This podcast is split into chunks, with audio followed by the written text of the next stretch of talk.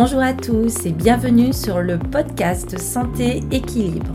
Chaque semaine avec ce podcast, je vous donne des outils, des conseils, des astuces et aussi de l'énergie pour améliorer votre santé et aller vers un corps sain et un esprit serein. Je suis Martine Bosque, ostéopathe, praticienne de médecine chinoise, auteur et coach santé bien-être. Vous pouvez me retrouver sur mon site internet www.equilibrenco.com. Alors mettez-vous à votre aise, installez-vous confortablement et c'est parti pour l'épisode du jour.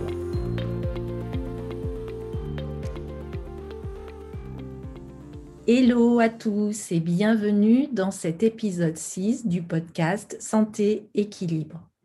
Dans cet épisode, je voulais aborder avec vous la peur de la maladie. Comment prendre conscience de l'inutilité de la peur comment l'objectiver et s'en protéger en pleine conscience pour revivre normalement et apprendre la bonne santé. La maladie, la perte de la santé, voici des choses que personne ne souhaite. La peur de la maladie réside en nous continuellement. C'est l'une des peurs les plus universelles. Elle est liée à la peur de la mort. J'ai moi-même connu cette peur suite à un cancer il y a quelques années. Malgré la fin des traitements, la phase de rémission, les bilans qui sont bons, persiste souvent cette angoisse de la rechute. Comme une épée de Damoclès, la peur de retourner à l'hôpital pour subir d'autres examens et suivis médicaux, la peur de la récidive, la peur que la maladie revienne à nouveau et progresse. Une personne saine sur le plan somatique et psychique ne souhaite pas mourir, car elle a un instinct de conservation intact. Or, parfois, cette peur de la maladie prend des proportions exagérées, compliquant ainsi le processus existentiel. Alors, comment mieux gérer et neutraliser ces peurs? La peur est l'une des émotions les plus ancestrales chez l'homme. Nous avons tous ressenti la peur au cours de notre vie. La peur ne présente pas que des inconvénients d'ailleurs. Elle peut nous avertir du danger, nous amener à renforcer notre vigilance, à nous éloigner de gens mal intentionnés par exemple. La peur est une émotion ressentie généralement en présence ou dans la perspective d'un danger ou d'une menace. La peur est une conséquence de l'analyse du danger et elle permet au sujet de le fuir ou de le combattre. Elle est également connue sous les termes de réponse combat-fuite.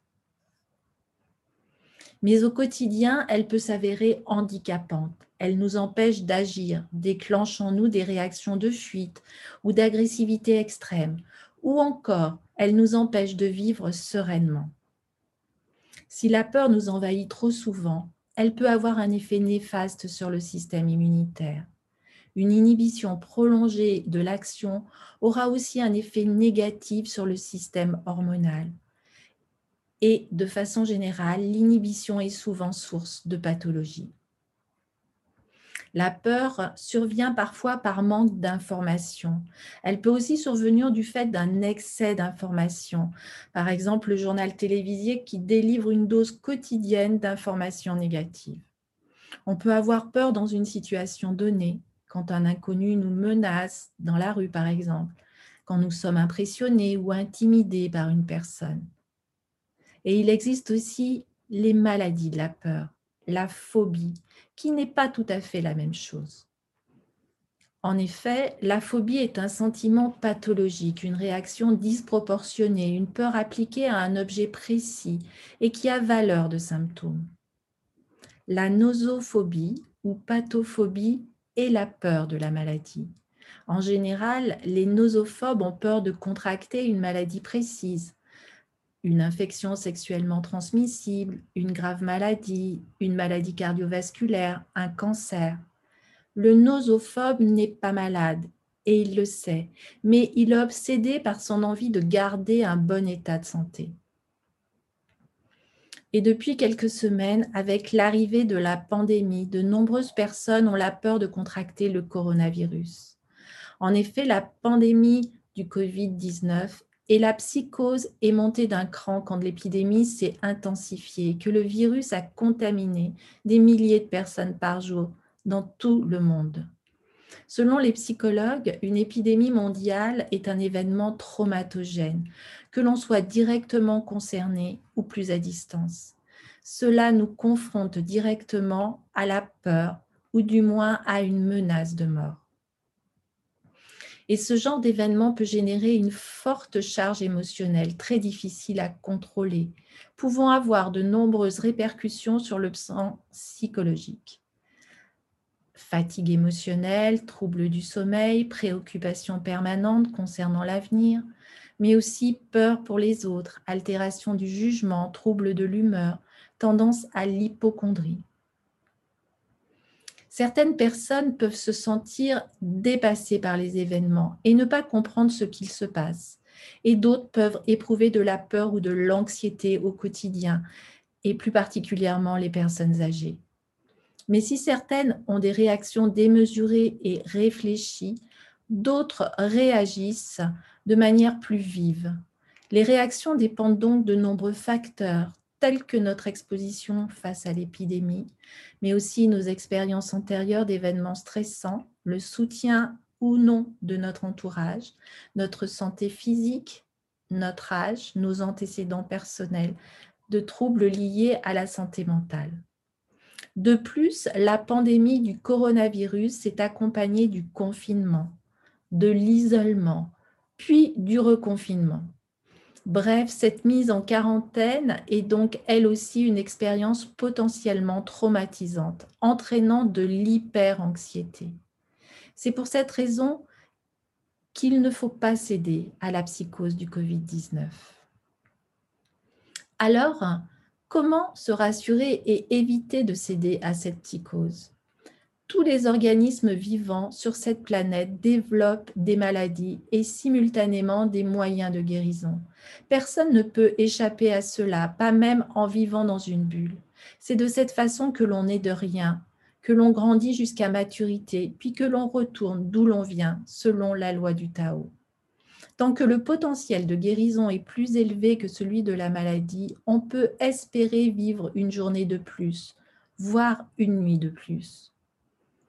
En médecine chinoise, on retrouve l'émotion de la peur dans le mouvement de l'eau en saison d'hiver. Il est dit que la peur ne peut qu'entraîner un gaspillage de l'énergie vitale, des reins, énergie qui serait autrement utilisée pour renforcer notre système immunitaire. L'élément eau correspond à la volonté, la décision, la détermination, la témérité, la ténacité en médecine chinoise. Et le rein est lié à la peur, à l'angoisse, au découragement et au désespoir. Ce qui fait peur et inquiète brutalement se manifeste par une perte brutale de tsing ou énergie essentielle et un vide d'énergie du rein. On peut trembler, on claque des dents, les jambes sont coupées, on peut même s'oublier et avoir des incontinences urinaires. La peur chronique se manifeste par une inquiétude latente ou une agitation. Ce peut être l'état d'anxiété chronique des gens stressés.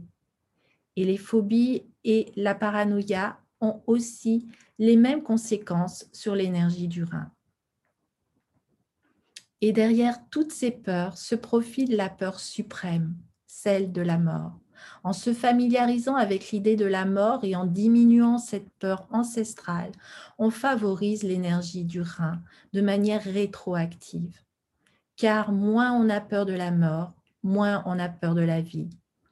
Et une vie sans peur préserve le tsing. Le sentiment de désespérance survient quand la vie a perdu son sens d'ailleurs. Par ailleurs, plus on est détendu et mieux les organes fonctionnent, ce qui est une bonne chose en matière de santé et de longévité. Lorsque l'énergie vitale des reins est renforcée, la peur diminue et l'immunité se renforce. Alors, comment gérer sa peur de la maladie?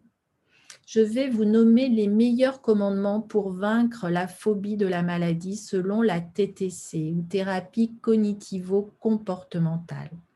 Tout d'abord, accepter la peur au lieu de la nier ou de la cacher ne pas en avoir honte, ne pas chercher à la supprimer totalement, mais la moduler pour pouvoir agir avec elle. c'est-à-dire diminuer l'intensité de la peur de la maladie pour que celle-ci redevienne compatible avec une vie normale et autonome. Dans un contexte d'épidémie, il faut continuer à vivre tout en prenant les précautions nécessaires pour éviter la contamination et se rassurer par des informations avérées par les autorités sanitaires et les chercheurs.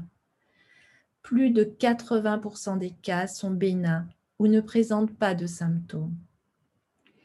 En général, nous nous intéressons mal à ce qui nous fait peur. Nous le faisons de façon trop superficielle. Nous n'intégrons que les informations qui confirment nos craintes. Par exemple, nous nous rappelons volontiers le nombre de personnes positives, mais nous nous voilons la face par rapport aux quantités majoritaires de personnes qui s'en sortent bien. C'est important de se pencher de façon différente sur la peur de la maladie et de collecter les informations nécessaires pour diminuer les craintes infondées. Il est même essentiel de prendre du recul par rapport à la peur de la maladie, parce que les intérêts de la phobie et nos propres intérêts sont tout à fait opposés. Il faut absolument comprendre que nous sommes différents de la peur. En effet, nous ne sommes pas la peur, nous n'avons pas les mêmes intérêts qu'elle. Nous nous voulons indépendants, autonomes et sereins. La peur, elle, nous veut dépendants et veut nous maintenir dans cet état de dépendance. Il nous faut donc désobéir à la peur, car sinon, par nos évitements, nous achetons notre tranquillité au prix fort. Pour un peu de tranquillité sur le moment, accepter ce type de confort au présent c'est simplement renoncer à sa liberté future. Un autre commandement est de mieux contrôler la peur. Apprendre par exemple une méthode de relaxation, modifier sa vision du monde, transformer toutes les images négatives en images positives. Vous faites comme si votre peur de la maladie était en réalité un ange gardien dont la mission était de vous prévenir de certaines situations. Certes, vous avez peur, mais votre ange gardien vous avertit de la situation. Il vous aide à être vigilant, il vous communique sa force, son calme. Par exemple, vous pouvez sortir faire vos courses. Vous allez croiser des gens, bien sûr, respirer le même air qu'eux, mais sachez que vous disposez des ressources pour affronter la situation. En effet, vous portez un masque qui vous protège, vous allez vous laver les mains en rentrant chez vous ou alors vous allez pouvoir utiliser un gel hydroalcoolique. Ainsi, vous vous protégez vous-même ainsi que votre entourage en adoptant des gestes simples qui sont recommandés par l'Organisation de la santé. Et ainsi, vous adoptez aussi une attitude active face à la peur pour ne pas être une victime désarmée. Alors, plutôt que de faire une fixation sur vos mots, concentrez-vous sur ce qui va bien en vous. C'est la seule façon de renforcer votre système immunitaire et votre énergie défensive. Évidemment, il y a bien d'autres facteurs qui vont contribuer au bien-être, notamment prendre soin de soi, bien dormir, faire régulièrement des exercices, vous promener au grand air, donner et recevoir de l'amour, faire ce qui vous plaît le plus souvent possible, prendre soin de votre alimentation, mais aussi être généreux, être ouvert et tellement de choses encore. Si vous souhaitez renforcer votre immunité, je vous accompagne aussi dans un programme en ligne dont je laisse le lien dans le descriptif de l'épisode. Et pour terminer, il est bon d'apprendre à se relaxer et à méditer. La peur de la maladie est une maladie psychosomatique avec des symptômes qui s'expriment à travers le corps d'où l'intérêt d'interrompre ce cercle vicieux. Les exercices de relaxation permettent de ralentir le rythme cardiaque, mais aussi de relâcher les muscles, bref, tout l'inverse de ce qui déclenche la peur de la maladie. La relaxation peut consister en une simple prise de conscience de ses sensations corporelles, de sa respiration, de sa détente physique. Quant à la méditation, elle consiste à entraîner peu à peu sa conscience à rester dans un état d'acceptation tranquille de ce qui nous entoure et de ce que nous ressentons. Elle permet d'apprendre à se détendre malgré les dérangements quotidiens, même les pensées parasites. La méditation permet aussi d'induire une attention plus vigilante et une capacité d'acceptation des états négatifs Cela consiste à laisser arriver, puis à accepter les sensations, les pensées, les émotions, les images désagréables pouvant survenir, sans chercher à les repousser ou à les discuter. Par exemple, il s'agit de se dire ce qui me fait peur peut arriver. Ce n'est pas arrivé et cela peut ne jamais arriver. Nous devons apprendre peu à peu à supporter ces images ou ces idées de la maladie, nous dire que notre inquiétude, elle, ne servira à rien. Elle ne modifiera pas le cours des choses, ce sont vos actes qui vont modifier le cours des choses. Comme astuce, je vous conseille aussi l'autosuggestion pour permettre à votre inconscient de contrer votre peur de la maladie. Vous pouvez dire plusieurs fois mon inconscient programme actuellement toutes les cellules de mon organisme pour assurer ma santé, mon immunité, ma longévité. J'ai choisi de vivre en sécurité et en bonne santé. Si vous voulez pratiquer la méditation pleine conscience, je vous accompagne dans un pack de huit méditations et je vous laisse le lien aussi dans le descriptif de cet épisode. Pour conclure, Savez-vous que le cerveau ne fait guère de différence entre ce qu'il imagine, ce qu'il visualise et ce qu'il vit réellement? C'est pour cela qu'il est très facile de maîtriser sa peur de la maladie. Il suffit de modifier le film qu'on se fait de la situation pour ne plus avoir peur. Vous pouvez accéder aux notes et à la transcription complète de cet épisode en vous rendant sur la page podcast de mon site internet www www.equilibrenco.com. Si vous avez apprécié et appris de cet épisode, faites-le connaître autour de vous, auprès de votre famille, de vos amis, de vos connaissances. Ainsi, vous m'aidez à diffuser et à améliorer la santé et l'éveil des personnes qui vous entourent. Vous pouvez aussi mettre une note, 3 étoiles, 5 étoiles, un commentaire ou vous abonner sur une plateforme d'écoute préférée. C'est rapide à faire de votre côté, c'est très très important pour moi pour amener un maximum de visibilité à ce podcast et au message qu'il contient. Vraiment, je vous remercie de m'avoir écouté. Aimez la vie, appréciez chaque instant et vivez pleinement ici et maintenant. Et n'hésitez pas à me faire part des thèmes santé et bien-être que vous voulez que j'aborde prochainement. J'ai déjà hâte de vous retrouver sur toutes les plateformes d'écoute très prochainement. Je vous souhaite une très très belle journée et vous dis à très bientôt. Et surtout, prenez bien soin de vous.